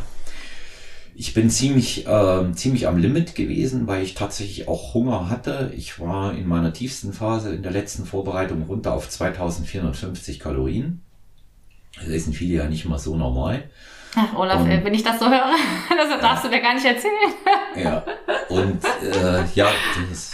Das, das esse ich jetzt die, gerade im Aufbau und bin da sehr ja. glücklich mit, wenn ich mir vorstelle mit so diesen Kalorien. Aber du brauchst es anscheinend, ne? Es ist halt ja. so. Ja, und da, da, ich meine, es hängt natürlich auch mit dem, mit dem Körpergewicht zusammen. Ich hatte ja angepeilt, um die 80 raufzugehen auf die Bühne und ist grundsätzlich braucht man da auch mehr. um nicht noch wirklich zusätzlich dann Muskel zu verbrennen. Und dann war ich in meiner Schlusswoche. Wer Stronger When You Podcast regelmäßig hört, weiß, dass ich dieses Wort Peak Week hasse wie die Pest, ähm, weil das einfach nichts von dem wiedergibt, was da wirklich passiert. Und ähm, die, die Idee in der Schlusswoche bei mir war, wie zwei Jahre zuvor, ich gehe donnerstags mit dem Salz raus und beginne Donnerstag Nacht, also in der Nacht vom Freitag, vom Donnerstag auf den Freitag zu laden. Weil Samstag. Und wann war dein Wettkampf? Der Wettkampf war Samstag, 10.7. Mhm. So, und jetzt war es aber so, dass ich wirklich am Limit gegangen bin. Ähm, das vegetative Nervensystem, wie du sagst, war runtergefahren, Puls war niedrig, frieren, das Thema habe ich immer nie gehabt, aber ich habe es in anderen Bereichen gemerkt. Ich war unsagbar müde, ich war schwach, auch im Training, aber richtig schwach. Und bin an dem Mittwoch in der Schlusswoche um neun Uhr ins Bett gegangen. Rege ich immer so kurz vor zehn, Viertel vor zehn. Und ich war aber so kaputt und war so hungrig, dass ich sage, komm, geh schlafen. Da überbrückst du das. Du kommst ja auf die blödesten Ideen, ja. Und äh, dazu gehört eben dann, dass man sagt, man geht lieber früher hungrig ins Bett, weil man sich dann aufs Frühstück freut und kann dann mal früher frühstücken gegebenenfalls. Irgendwelchen Blödsinn macht man da ja immer, der zwar am Ende schon noch gesund ist, aber irgendwie auch unlogisch. Aber die Ratio hakt ja aus da. Das weiß man ja auch manchmal. Die, total, ja. Ja. Und ich bin eine Stunde später aufgewacht, hatte so einen extremen Hunger und dann bin ich runter in den Keller gegangen. Ich habe mein Ladewerkzeug immer im Keller gehabt. Immer. Weil damit ich nicht Gefahr laufe, oben schon zu naschen. Ich bin äh, da sehr gefährdet dafür und alles, was in der Wohnung ist, das wird vernichtet. Aber ich habe es nicht mehr geschaffen, bin in den Keller und habe mir ähm, 300 Gramm Schokoreiswaffeln geholt und habe die gegessen. Das war so 22.30 Uhr. Ähm, hab dann äh, gedacht, ja okay, war, war auch schon so ein bisschen drin bei mir, jetzt ist es egal. Jetzt ist es egal, ich brauche das jetzt, weil mein Kreislauf war am runterfahren und ich habe echt gemerkt, wenn ich jetzt nicht esse, dann wird's nicht gut dann klatscht irgendwas mhm. zusammen. So habe ich es immer für mich gesagt. Hab dann super geschlafen, bin morgens aufgewacht, sah aus wie abgezogen schon an dem an dem Donnerstagmorgen, hab dann die Kohlenhydrate ausgerechnet, die ich schon vorgeladen hatte und dann die restlichen, die ich für den Donnerstag hatte, schön verteilt und dazu noch mal etwas mehr Eiweiß gegessen. Also völlig anders als es geplant war. Bin dann am Freitag auf der Zugfahrt zum Wettkampfort richtig reingegangen mit meinem äh, gesamten äh, Ladekonzept und hatte am Samstag die beste Form meines Lebens. Hast du Freitag auch noch geladen? Ja, komplett auf der Zugfahrt. Ja. Und war dann, Freitag war ich irgendwie mit 800 Gramm Carbs drin und das hat's dann auch. Ich habe dann dafür aber am äh, Samstag, am Wettkampftag nicht mehr viel gegessen. Ja. Gab es ein paar Cookies kurz vorm Wettkampf und ähm, ich hatte ich war so prall und voll tatsächlich, dass ich minimalstes Pumptraining brauchte, das eigentlich Posing ausgereicht hat. Mhm. Ja. Und da sieht man, dass auch so ein Konzept, das will ich auch damit sagen, nie starr ist und auch situativ entschieden werden muss einfach. Ja, und Total. Was, also wir haben auch viel früher geladen zum Beispiel. Ja. Äh, zwei Tage vorher waren wir schon durch. Das ist, glaube ich, so mhm. individuell. Ne? Ja, aber früher zu laden ist generell das Bessere. Die meisten laden viel zu spät, weil die Carbs kommen 24 Stunden vorher nicht an. Wie soll das gehen? Du bist auf, auf Carbreduktion, genau. dein Körper kennt das. Wie, wie, wie sollen die ankommen? Wie soll denn der Körper auf einmal klarkommen, wenn du erstens so viel an einem Tag lädst? Das ist der erste Punkt. Und der zweite Punkt, die brauchen auch einfach ihre Zeit, bis sie da sind. Das kannst du als Medizinerin ja ohnehin nochmal bestätigen. Auf jeden hab, Fall. Und gerade ja. bei den Mädels in der Bikini-Klasse mit der Taille, das ist mit dem Laden dann auch richtig kritisch. Ne? Bei den Männern ist es vielleicht nochmal anders, aber du bist auch immer viel vorsichtiger, weil sobald du halt irgendwie die Taille breiter wird durchs Laden, durch irgendwas im Volumen oder irgendwas bläht, da, die, die, die schauen ja vor allem auch auf die Taille und wenn da was nicht stimmt, ne? Ja, dann ist dann ist durch. Ich habe am, am Wettkampftag habe ich meinen guten Freund und Trainerkollegen und erfolgreichsten Naturalathleten Deutschlands dann mit seinen Athleten getroffen, dem Mirko Burger, mit dem ich die Ehre hatte, auf der Bühne zweimal zu stehen, ein ganz feiner Mensch, ganz tolle Persönlichkeit, war auch schon hier im Podcast. Bescheiden, bodenständig, un unwahrscheinlich fachlich versiert. Er hatte dann auch gesagt, Mensch, sage, Olaf, du warst ja wirklich äh, absolut prätat. In der Form habe ich dich noch nicht gesehen. Ich sage, ja, ich hatte erst Bedenken wegen äh, des Ladens. Ich musste früher anfangen, ging nicht anders. Und er sagt dann auch mhm. mal zu mir, du, solange wie du dir nicht den, den, äh, die, diesen ganzen fettigen Müll mit zu viel Salz dann dort reindrückst, da kann da überhaupt nichts passieren. Und das habe ich dann wieder jetzt in der Herbstsaison auf die Athleten, die ein bisschen länger brauchten, auch äh, runter. Waren auch äh, ein Athleten, die Krümel war dabei, die brauchte nicht so früh zu laden, die braucht das nicht, weil die auch sehr, sehr schnell in Form gekommen ist, ja. Aber auch so runtergebrochen und früher mit dem Laden rein, ja. Viel mehr entladen, viel tiefer runter und viel früher mit dem Laden rein. Und das Ergebnis hat einfach auch gezeigt, dass es richtig ist. Also da, da bedeutet es äh, einfach auch für, äh, für diese, diese Form, ähm, der individuellen äh, Anpassung, die auch der, der Trainer dann sagt und auch persönliches Empfinden vom Athleten spielt natürlich dort auch eine wichtige Rolle. Ja, also nicht kurz vorm Zusammenklappen sein, das ist nie gut. Ähm, dass man da auch immer aufgeschlossen sein sollte. Ja, auf jeden ja. Fall. Und was hältst du denn davon, wo du das schon mal so angesprochen hast? Weil ich muss ehrlich sagen, dass ich äh, meine gesamte Vorbereitung, auch des Laden, das haben wir nur mit, sau also in Anführungsstrichen sauberen, also keine, keine Zusätze, keine verarbeiteten Lebensmittel gemacht. Mhm. Ich weiß aber von den Männern vor allem, dass sie sich vorher manchmal irgendwie eine Pizza und sowas, irgendwie so einen ganzen Kram dann, äh, dass sie das sich da wirklich schon so ein bisschen vollstopfen, in Anführungsstrichen. Ähm, wie siehst du das? Also wir haben, bei mir war es so bis zum Ende eigentlich, war das halt einfach ganz, ähm, ja, also Laden mit irgendwie Reis, Kartoffeln, ähm, dann als Eiweißquelle hatte ich halt meine Eier, was ich, was ich immer die ganze Zeit sozusagen gegessen habe. Das haben wir mhm. genau beibehalten. Wir haben da nichts gemacht, auch den Salzhaushalt ganz vorsichtig sozusagen äh, minimal nur quasi geändert. Ähm, was hältst du denn da von diesem unsauberen, in Anführungsstrichen, Laden? Also es gibt sicherlich einige, bei Frauen würde ich es konsequent ablehnen wegen dieser Taillengeschichte. Ja, weil ähm, die, die kriegen das auch ähm, aufgrund ihres niedrigen Körpergewichts und der Gesamtmuskelmasse gar nicht unter. Ja, da, die, das, die sollten konsequent sauber laden. Konsequent. Und ähm, ausgenommen jetzt ein paar Süßigkeiten am Wettkampftag, das ist was anderes. Bei, bei dem einen oder anderen Mann wird das, was du ansprichst, funktionieren, Jasmin, aber auch abhängig, ob er chemische Unterstützung hat oder nicht. Ich persönlich kenne zum Beispiel im Natural-Bereich niemanden, der dreckig lädt. Kenne ich niemanden. Wenn jetzt einer hört, der kann sich dann gerne bei mir melden und dann sprechen wir darüber. Ähm, Einfach auch deshalb, weil äh, der Körper aufgrund der Tatsache, dass auch sehr natürlich ähm, entwässert und vorher aufgewässert wird, der dann mit diesem ähm, Natriumchlorid äh, in der Menge, die zum Beispiel eine Pizza hat oder so, überhaupt nicht klarkommt. Das Maximale, was ich kenne, am Vorabend von einem Wettkampf ähm, habe ich einen, Athleten gesehen, der äh, Steak und Ofenkartoffel gegessen hat. Das war so das Maximale. Das ist auch für mich noch erklärbar. Und das Ding mit der mhm. Pizza, da weißt du nie ganz genau, was der Körper macht damit. Das kann so oder so ausgehen. Und ähm, wer zum Beispiel merkt, dass er Fett braucht, und auch das gehört bei mir unbedingt mit dazu, viele arbeiten gar nicht mit Fett, aber bei mir kriegen die Athleten an jedem äh, Ladetag abends äh, gibt es nochmal eine Avocado. Ja, und ähm, sind sehr gut damit gefahren. Und gerade auch die Frauen sind sehr gut damit gefahren. A, weil sie wesentlich satter waren, B, äh, wird die äh, Aufnahme der Kohlenhydrate und Umwandlung in Glykogen nochmal verzögert, was man gut brauchen kann. Ja, schön langsam verdaut. Es kommt schön langsam an und wird nicht mit riesen Gewalt reingepresst und somit nochmal Wasser gezogen. Und da äh, habe ich auch äh, zum Beispiel eben auch mit Fett, aber dann sehr gesundes Fett, äh, gute Erfahrungen gemacht unterschiedlich. Ich würde es ähm, persönlich würde ich tatsächlich nicht probieren, ähm, das mit einer Pizza zu machen. Ja, Semin, da wäre mir das Risiko zu groß. Ja, ich glaube, das wäre mir auch viel zu riskant. Ne? Also man überlegt, wie viele Wochen man das macht, dann muss einfach jeder jeder Schritt sitzen eigentlich am Ende. Es ist so schade sonst. Ja. Ja, und stell, dir, stell dir im Umkehrschluss auch Folgendes vor. Du hast gegessen, ähm, die ganze Zeit super clean, äh, dein Körper kennt das nicht mehr und dann kommt er mit so einer Menge an Fett wie einer Pizza überhaupt nicht ja. zurecht. Was ich weiß ja, was, was passiert ist nach der Show mit mir. Also ich hatte ja. ja, Schmerzen, Bauchschmerzen bis zum geht nicht mehr, weil wenn man halt keine Kekse isst, äh, 16 Wochen lang und kein Gluten und so weiter und so fort. Und dann diese Sachen, also da habe ich auch was draus gelernt. Ich habe also so viel gelernt, also es ist eigentlich ganz schön, das erste Mal diese Erfahrung gemacht zu haben.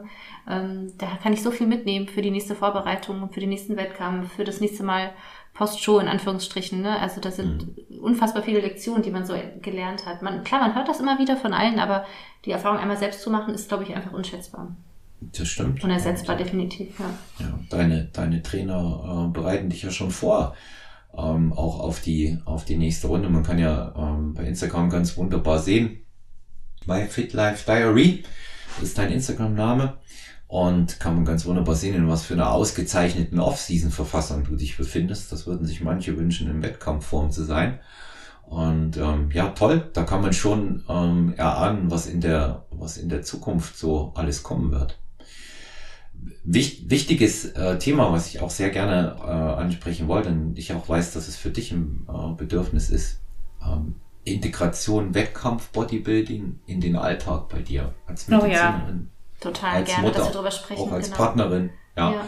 Also ein, einfach auch ein Feld, was ich denke, worüber man mal sprechen muss, weil jeder Leistungssport erfordert natürlich Disziplin, aber hier nochmal insbesondere, wie kriegst du es unter einen Hut? Ja, also das ist definitiv äh, was, was mein Alltag sehr strukturiert ist, Bodybuilding. Also ich habe halt zum Beispiel, ich esse zum Beispiel nach Ernährungsplan und ähm, weiß genau, was ich wann essen soll. Das ist einmal, das hilft mir sehr mit der Struktur und dann ähm, auch das nächste. Dadurch, ich habe halt, ich arbeite ja Vollzeit und teilweise im Schichtdienst, also zum Beispiel heute Abend habe ich auch wieder einen, einen Nachtdienst ähm, und ich plane meine Trainings immer so, dass ich sie machen kann. Also bei mir stellt sich zum Beispiel nie die Frage, habe ich Lust zu trainieren, sondern kann ich trainieren. Ne? Also es ist äh, seit seit Jahr, also seit dem ganzen Jahr eigentlich und vor allem auch seit der Vorbereitung immer so, man muss schauen, wie schafft man es. Man muss seinen Alltag sehr strukturiert planen und ich hatte zum Beispiel sehr viel Cardio gehabt, also ähm, am Ende anderthalb, also über anderthalb Stunden, eine Stunde 45 und es war so, dass ich halt immer ne, morgens um 5 Uhr aufgestanden bin, mein Cardio gemacht habe, den ersten Teil. Dann, ähm, ähm, je nachdem, mein Training entweder vor der Arbeit, je nachdem, ob ich dann äh, auch eine, ich habe einen kleinen Sohn, also ich bin halt auch Mama, ob ich da Kinderbetreuung habe oder nicht zu dem Zeitpunkt und, ähm, und dann abends halt nochmal Cardio. Und auch die Schritte, dass man da versucht hat, in der Mittagspause zum Beispiel. Man muss einfach so kleine Tricks finden für sich, wie es funktionieren kann. Also anstelle eine halbe Stunde in der Kantine zu sitzen, bin ich spazieren gegangen zum Beispiel, habe so meine Schritte gesammelt und ähm, ähm, man muss es einfach wollen und dann kann man auf jeden Fall einen Weg finden. Aber es ist äh, es ist ein Organisationsproblem ähm, manchmal, aber wenn man sich das, man muss sich das, glaube ich, einmal ein bisschen aufschreiben und dann gucken, an seinem, ne, mein Tag hat so und so viele Stunden, alle, wir haben alle dieselbe Zeit, wie kann ich es möglich machen? Ne? Und man muss einfach auch sehr effizient sein. Meine Trainingstage mache ich zum Beispiel vor allem dann so, also das ist ja auch noch so eins der Sachen, die dazugekommen sind. Also in der Vorbereitung war das so, dass ich mich dann getrennt habe von äh, meinem Mann. Und dann sind erstmal diese ganzen Nachtstrainingstage, die ich eigentlich mal hatte. Also ich habe immer abends trainiert, wenn mein Sohn im Bett war, also ab 9 Uhr tatsächlich, sind dann erstmal alle runtergefallen. Ne? Da musste man sich umstrukturieren. Das war auch einer der Gründe, weswegen ich gedacht habe, ich werde das nicht machen können, weil ich nicht genug ähm, Trainingsmöglichkeit habe. Aber das kann man sozusagen auch mit äh, Hilfe ne, einmal von der Familie und dann auch quasi, ne, man wechselt sich ja dann auch ab mit der Kinderbetreuung, dass man das einfach so plant. Und was mir auch sehr wichtig ist und wo ich glaube, was die, wo die meisten dran scheitern, ist einfach die Ess das Essen. Ne? Und da muss man effiziente Wege finden. Das ist zum Beispiel so, dass ich meine, meine alle meine Proteinquellen, also ich esse äh, zum Beispiel Hühnchen vor allem und auch Rindfleisch, mageres Rindfleisch, dass ich das, ich koche das für zwei Wochen ungefähr vor, also Riesenportion und friere das alles ein. Und dann ist es ist der, ist der einzige Schritt morgens den Reiskocher. Man, also wenn man Reis gut verträgt, ein Reiskocher ist wirklich viel wert, macht man den Reiskocher an, dann holt man sein gefrorenes Fleisch raus, das taut dann auch in der Tupperdose auf und dann als Gemüsequelle, man braucht Gemüse. Hat man jetzt immer Zeit, das alles zu schnibbeln und vorzubereiten? Vielleicht nicht, aber es gibt halt die Möglichkeit, einfach ähm, blanchiertes, gefrorenes Gemüse zu kaufen, das einfach dazu und so hat man schon ziemlich einfach gut seinen, seinen Alltag strukturiert und schafft es mit dem Essen. Und ich glaube, dass, ähm, dass es auch so ein bisschen eine eigene Wertschätzung für sich selbst ist, wenn man sich Zeit nimmt für, für, für das, was einen vielleicht auch irgendwie glücklich macht. Und ähm, das ist einfach, Sport ist so unterschätzt, das ist so ein gutes, finde ich, Antidepressivum. Es ist so viel wert ähm, und es muss jetzt auch gar nicht um die Wettkampfvorbereitung gehen, sondern auch als Mama im Alltag, wenn man es schafft, einfach so ein paar Stunden in der Woche für sich einfach freizuschaufeln und ähm, genau, dann noch eine andere Möglichkeit, so ein Gym mit Kinderbetreuung. Das hatte ich halt auch gehabt sozusagen und äh, da muss man ein bisschen schauen in der Nähe. Es gibt meistens Studios, die das anbieten und dann vor allem am Wochenende ist es durchaus möglich, ne, dass man das irgendwie so hinbekommt. Genau, das ist ähm, und es erleichtert natürlich auch einiges. Ne? Dadurch, dass ich halt so wenig Zeit habe, habe ich halt auch nie die Möglichkeit, überhaupt zu überlegen, ob ich das machen will. Weil ich halt, es ist halt, das diese, ist diese Option fällt weg. Ne? Es ist einfach ja. so, ich bin immer dankbar, dass ich das, dass ich die Möglichkeit habe, jetzt ins Studio zu gehen. Und ich hätte, und ne, das kann man sich auch vielleicht mal vor Augen ähm, führen, wenn man die Möglichkeit hat, man hat unendlich viel Zeit, ne? man hat jetzt vielleicht kein Kind und man arbeitet bis fünf und dann hat man eigentlich den Rest des Tages, was man für ein Privileg hat eigentlich und wie wenig Leute das haben, einfach ganz frei über seine Zeit zu verfügen. Ich finde, das sollte sich jeder noch mal so ein bisschen auch bewusst werden. Ja. ja. Ja, du sp sprichst eben auch das Thema an äh, Struktur und ähm, im Grunde genommen äh, zeichnet alle Wettkampfathletinnen und Athleten ein und dieselbe Sache aus. Wenn ich dich frage, wie kriegst du das alles unter einen Hut, wäre, das war jetzt gut, dass die Zuhörerinnen und Zuhörer mal gehört haben, wie es bei dir ist, aber es wäre auch ein und dieselbe, die identische Antwort von allen anderen richtig gewesen. Und die ist, ich habe es einfach gemacht. Ja, definitiv. Ja, das, das ist das, was, äh, glaube ich, den Wettkampfathleten, die Wettkampfathletin unterscheidet von denen, die gerne wollen.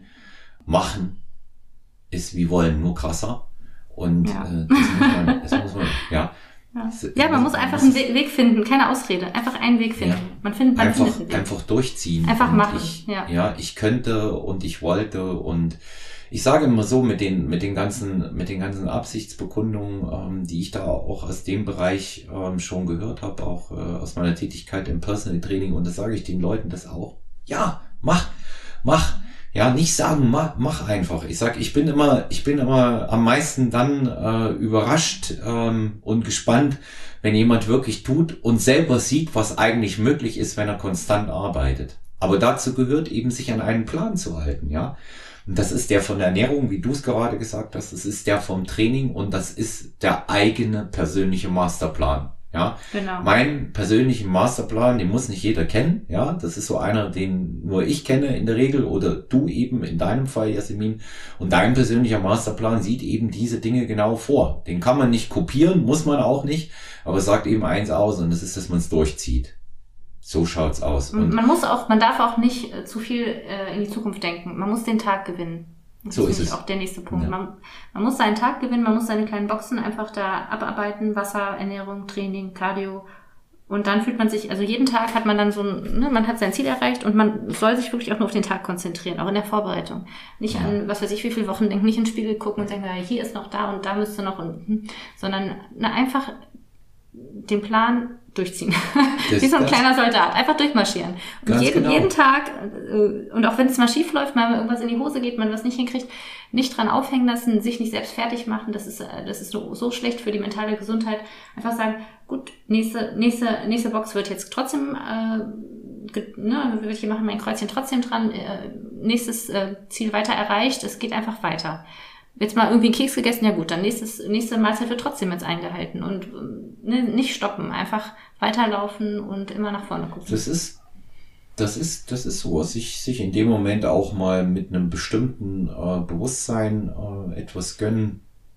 Und was ich, was ich eben, was ich eben auch sehr wichtig finde, und du hast das ganz toll gerade gesagt, ich de denke gar nicht jetzt äh, fünf, sechs, zehn Tage da weiter. Ja, klar habe ich einen Masterplan oder, oder äh, eine grundsätzliche Planung für die Arbeit mit meinen Terminen, mit, mit Podcasts, mit allem anderen. Aber was mich jetzt persönlich angeht, Training in der Vorbereitung und Ernährung, da will ich den Tag schaffen. Da denke ich auch nicht morgens drüber nach, wie hart der Tag wird. Ich mache einfach. Ja, der geht schon vorbei. Ja. ja.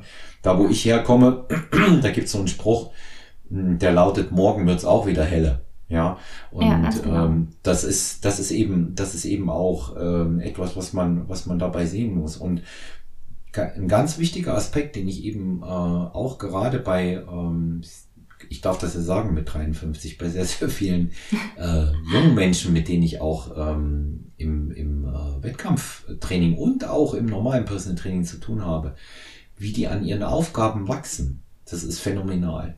Total. Die wachsen ja. richtig daran, ja. die wachsen richtig rein. Sie übernehmen für bestimmte Dinge plötzlich Verantwortung. Gut, wer sich so wie du durch ein Medizinstudium gekämpft hat, der muss das nicht erst im Wettkampf-Bodybuilding lernen. Es ist mir auch klar. Und das Bodybuilding, das, viele, das, hat mir so viel gebracht. Du hast da recht, ja. Ja. Ja, und, und für, und für, und für viele ähm, ist das ganz oft auch einfach ein Anker, ja. Und ähm, ich sage immer, ähm, auch zu meinen, in Anführungszeichen, normalen Personal Trainingskunden, die ich genauso mag, ähm, sage ich immer, äh, Sport und gesunde Ernährung sollte überhaupt nicht des Nachdenkens wert sein, sondern ein integrativer Bestandteil des Lebens. Und lieber konstant wenig als ähm, die ganzen guten Vorsätze, wie wir sie jetzt auch bald wieder hören werden, wenn das Jahr zu Ende geht, ich gehe jetzt viermal in der Woche, ich gehe jetzt fünfmal in der Woche, ich habe jetzt Urlaub, jetzt ziehe ich voll durch. ich sage dann auch immer, das ist schön, das hört sich für mich gut an, aber was denkst du, wie lange wirst du es durchhalten? Und was glaubst du, werden dir zwei Wochen in dem Zusammenhang bringen? Warum nicht zweimal pro Woche und nimm dir das konstant für drei Monate vor? Warum nicht zwei Kilo im Monat abnehmen? Warum nicht 20 Minuten Cardio anstatt sich vorzunehmen jeden Tag eine Stunde? Ja, das sind, das sind so, das sind so die Kleinigkeiten, ja, die ich da immer sage. Und es ist, es ist sehr viel wichtiger loszugehen. Und äh, dann werde ich, dann werde ich auch, äh, dann werde ich auch einfach mein Ziel erreichen. Ja. Ja. ja. Und das, das ist auch einfach so, es macht unfassbar viel ähm, aus, dass man einen, einen Anker hat im Bodybuilding. Ne? Ich muss auch sagen, in der Wettkampfvorbereitung auch diese Trennung, ich glaube, wenn ich mein, meine Vorbereitung nicht gehabt hätte, da hätte es mir viel schlechter gegangen. Ne? Ich habe einfach eine Struktur gehabt, einen Anker, man wächst an seinen Aufgaben und was ich halt auch, man, ich glaube, von außen sieht es immer so aus, als wäre Bodybuilding ein oberflächlicher Sport. Ist es aber nicht. Ne? Es ist die ultimative, ähm, ähm, das ultimative Wissen, dass man alles schaffen kann, was man sich in den Kopf setzt. Also mhm. das habe ich halt gemerkt und das ist für mich so viel wert. Das gibt so viel innere Stärke und es geht nicht um die um die Muskeln und um um das Make-up und da glitzernd auf der Bühne zu stehen und eine, irgendwie eine Show abzuziehen, sondern es geht eigentlich darum, was erreiche ich mental und was was schaffe ich mit meiner mentalen Stärke körperlich. Das finde ich so die Essenz und die hat unfassbar viel für mich, unfassbar viel ja, mir Stärke gegeben, Selbstvertrauen und äh, auch das Wissen, ich kann das alles schaffen, es wird alles. Ne? Man darf sich, wie gesagt, nur wie du genau gesagt hast, nur nicht so sehr verkopfen, sondern einfach losgehen. Mhm.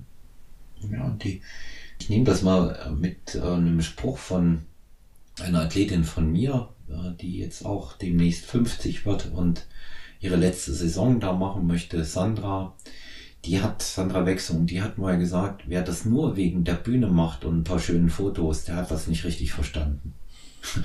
Und das, das ist äh, so simpel wie richtig. Und äh, ich glaube, ich ja, glaube das auch. Und definitiv. wenn man ein, äh, ein Klischee bemühen darf, und das wird ja ganz oft bemüht, der Weg ist das Ziel, ja, dann stimmt das hier wirklich. Dann stimmt das hier ja, wirklich. Ja, das ist, das ja. ist so. Das ist der Prozess, der Prozess und den, den, und das ist einfach das Schöne daran. Sonst kann man das auch gar nicht durchhalten, ne? Das ist einfach der Prozess und dieses Wachsen innerlich, äußerlich, äh, diese Veränderung und dieses, dieses Durchhalten, das, das bringt einem so viel im Beruf, das bringt einem so viel im Leben und ähm, das ist einfach genau das. Es, ist, es geht nicht um, um diesen einen Showtag, das ist so die eine, das ist ein wunderschön, aber es ist nicht, äh, es ist nicht das, äh, worum es da beim Bodybuilding tatsächlich geht. Ne? Ja. Ja, und ich sag mal, die, ich auch mit einem lachenden Auge noch dazu. Die zwanghaften Nebenerscheinungen, die nehmen wir dann gerne in Kauf. Ne? Definitiv. Also seine Neurosen. Ja, du sagst ja immer, du, ja. ja. du sagst ja auch immer, wir haben alle eine kleine Macke, da hast du sicher recht, ne? Also, ja, das, das ist das, so. Das ist ja die, diese, das ist ja diese Geschichte mit dem, mit dem Webfehler. Ich habe das mal in einem Podcast ja, genau. gesagt. Ne? Ich habe ja. Erinnere ich ja, mich dran. Hm. Ja, Klientin, Klientin von mir, die, ähm, die Hanne, die beschäftigt sich auch sehr, sehr viel so mit dem mentalen Bereich und die ist, ähm, ist auch Medizinerin. Und die hatte mir dann, ähm, weil die sich unwahrscheinlich für das interessiert, was ich mache. Hanne ist keine Wettkampfsportlerin, ähm, aber ein Prototyp, ein Beispiel dafür, die alle ähm, Meinungen widerlegt, wie zum Beispiel Schwangere trainieren sollen. Ja, die hat also im achten Monat noch Kreuzheben und Kniebeugen gemacht. Finde ich richtig cool hat, und es ist, ja? ja, es ist auch, ja. Da ja, will ich, ich kann voll gut. dahinter stehen. Ja. ja. Sie, das ist auch ein Problem. Ne? Ich habe ich hab kein, nichts gemacht in der Schwangerschaft, weil alle gesagt haben, man darf nur irgendwie Schwangerschaftsschwimmen machen. Ja gut, ja. 23 Kilo zugenommen. Ne? Das würde mir, hätte mir ja, jetzt, wäre mir jetzt nie nochmal passiert. Ne? Macht ja, sie genau die hat durchtrainiert. Ja, die hat durchtrainiert, ja. die hat neun Kilo zugenommen in der Schwangerschaft. Kind ist ja. kerngesund und ein ordentlicher Brocken geworden. Alles in Ordnung. Ja. ja. Und die hat mich mal auf eine, auf eine Sache aufmerksam gemacht, ähm, wo, woher ähm, diese Neigung so in, äh, bei, bei extremen Sportlern, ich will das Wort extrem aber nicht über strapazieren, weil ähm, sonst nimmt man das für jede Kleinigkeit dann in Anspruch. Ähm, wir nehmen es nur mal in dem Zusammenhang, um es zu verstehen, extreme Situationen, ja. Und unter anderem äh, gibt es eben beispielsweise diese Geschichte mit dem äh, Parasailing, dann gibt es äh, die, ähm, die Gleitschirmflieger, dann gibt es die Drachenflieger, dann gibt es die, die äh, Bergsteiger, Freeclimber, ähm, dann die, äh, diese, diese Leute, die da ähm, von Felsen ins Wasser springen, äh, 680 Meter tief. Und ähm, was, was ist bei denen anders als bei anderen? Da hat man dort, ähm, vielleicht ganz interessant von Feldstudie für dich, weil ich weiß, dass du ja auch in dem Bereich äh, da arbeitest, hat man her herausgefunden, dass die kein Angstgehen sozusagen haben, dass die diese Schranke nicht haben. Die haben keine Todesangst. Ja. Und bei einigen anderen, die zum Beispiel in der Lage sind, jetzt, sagen wir es mal, so hart am Limit mit dem Sport und mit wenig Kalorien zu fahren, die haben diesen anderen Webfehler. Die sind in der Lage, das drumherum zu ignorieren. Das ist auch etwas. Und ich glaube, das ist, das ist eben das, wo man jetzt sagt, so ein bisschen eine Macke musst halt haben, wenn du das brauchst. Na?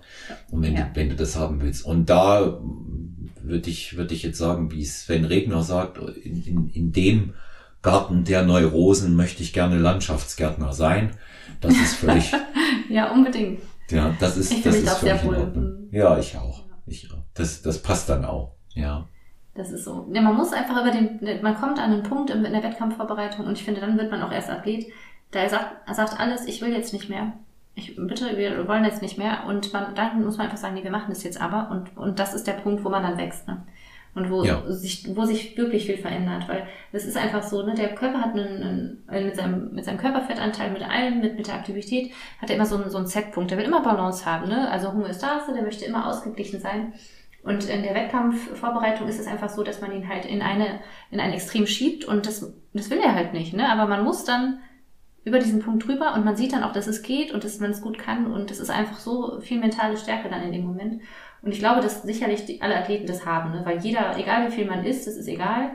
Äh, jeder ist am Ende dann irgendwie schon auch mal ausgelaugt und es ist einfach ganz normal, das gehört dazu. Man muss einfach über diesen Punkt drüber, definitiv. Und äh, ja, es ist spannend. Also ich würde gerne mal äh, quasi ähm, diese Leute einmal ins MRT mal legen und mal gucken. Ne? Also ich habe damals auch mit funktioneller Bildgebung gearbeitet und dann kann man auch genau gucken, ne, was ist was gibt es da jetzt für Aktivierungen, in welchen Bereichen, was ist unterschiedlich. Das ist super spannend, definitiv. Und ich bin mir sicher, dass wir da alle eine kleine, wie das das, einen Webfehler haben.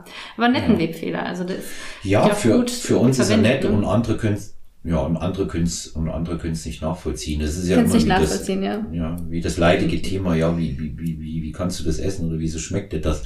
Du wirst immer erleben, jemand, der sich so gesund in unserem äh, Style ernährt, der wird viel weniger Probleme, jemanden dauernd äh, haben, dauernd zu fragen, hier wegen der Pizza oder wegen, wegen Kinderpingui oder ich finde es immer wieder äh, cool, ähm, wie Leute mir dann auch erzählen, dass äh, das nicht abwechslungsreich ist, was ich habe. Ne? Also ich meine, ich wechsle so zwischen 13 und 15 Lebensmitteln durch und andere haben zwei oder drei und das ist äh, nicht, nicht gerade äh, sehr, sehr interessant. Also ich, ich sag, da ist auch, ähm, was, was unseren Sport sowieso angeht, ähm, auch immer ganz viel Leben und Leben lassen dabei. Und nach einer Zeit wird man merken, in so einer Veränderung, ich mache das ja schon seit Jahren, da akzeptiert das Umfeld das auch vollkommen. Absolut. Ja, ja. also ich habe zum Beispiel gar nicht meine, meine Vorbereitung gar nicht breit getreten. Also ja, weder, ja. Weder in meinem Bekanntenkreis noch sonst wem. Also das wusste eigentlich niemand. Ich habe das halt für mich gemacht. Und ähm, also ich glaube eine Woche vor der Vorbereitung habe ich dann meinem Bruder Bescheid gesagt und meinen zwei besten Freundinnen, auch unter anderem dann die Patentante von meinem Sohn, die war dann halt ein, habe ich dann eingeweiht, weil sie mir dann auch geholfen hat mit der Trainingsvorbereitung, dass sie dann immer auf ihn aufgepasst hat, wenn ich beim Training war. Und äh, habe es wirklich niemandem gesagt und dann halt, ne, und dann irgendwie so, ja, eine Woche davor habe ich dann quasi meine, meinem engsten Umkreis das erzählt und das hat dann natürlich auch nicht dazu geführt, dass ich immer viel erklären musste. Ne? Das fände ich, glaube ich, mühsam. Ich glaube, das zieht auch Energie, wenn man den Leuten immer wieder irgendwie was erklären muss. Äh, mhm. Einfach machen, einfach sein Ding machen und äh, gar nicht viel drüber reden, einfach durchziehen. Muss man auch nicht viel erklären und äh, genau, ich verstehe es auch nicht, wenn man sich unfassbar ungesund ernährt und sich nicht bewegt und nur auf der Couch sitzt. Das kann ich halt auch nicht verstehen, aber das würde ich halt auch niemandem vorwerfen. Ne? Jeder soll nee. das machen, was, was er macht und ja. Was, was ihm, was ihm auch äh, letztendlich dann Spaß macht. Ja, Total. wenn, wenn ja. das für ihn so in Ordnung ist, ist das für mich auch. Und ich habe gerade beim, äh, auch beim letzten Wettkampf wussten es bei mir noch Handvoll Leute. Mehr wussten das gar nicht. Ja, das hattest du erzählt, fand ich auch spannend, ja. Ja, auch, ja, ja. weil ich wollte, das, das wollte ich so äh, wirklich für mich zelebrieren. Total schön, oh. ja. Und, Kann ich total gut nachvollziehen. Das, ja, das hat auch, das hat auch gut, das hat auch gut gepasst. Und ich hätte mir ein paar Zuschauer gewünscht, aber die waren, die waren halt nicht, weiß, äh, bei, bei Covid, Long Covid, wie ich es jetzt mittlerweile insgesamt nenne, nicht als Erkrankung, sondern bei allem, wie es dauert, gar, gar nicht, äh, gar nicht schade, möglich ne? war. Ja, aber so gut. Schade. Ja. Da kommt, da kommen auch ganz sicher wieder bessere Zeiten und wir machen es ja trotzdem oder gerade weil.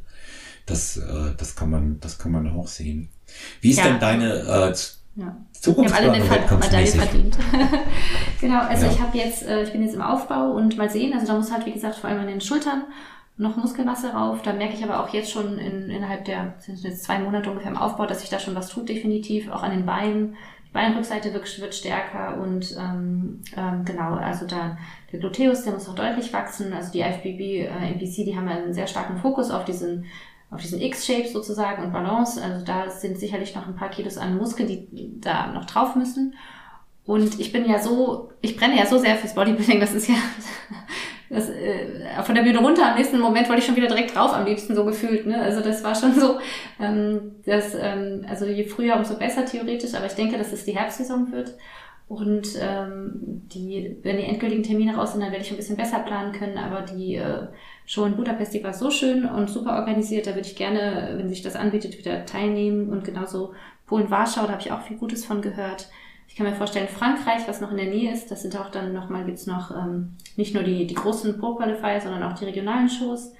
Da hätte ich auch mal wirklich Lust drauf. Also so ungefähr drei Shows äh, überlege ich schon. Mal sehen, wie sich das dann so entwickelt. Ähm, genau, also es macht mir einfach sehr, sehr viel Spaß und ich glaube, dass ich vielleicht im Herbst dann ähm, schon auf der Bühne stehen könnte und dann fängt meistens im Sommer so die Vorbereitung an. Das hatte ich jetzt letztes Jahr ja auch gehabt und 16 Wochen würde ich wahrscheinlich wieder anpeilen. Das äh, kam sehr gut aus. Ähm, ja, genau. Ich bin sehr aufgeregt, freue mich schon sehr, sehr und äh, dann nochmal eine, eine, das ist die zweite Version sozusagen. Das war jetzt die erste Version, das erste Mal auf der Bühne und dann die zweite Version, die kommt jetzt.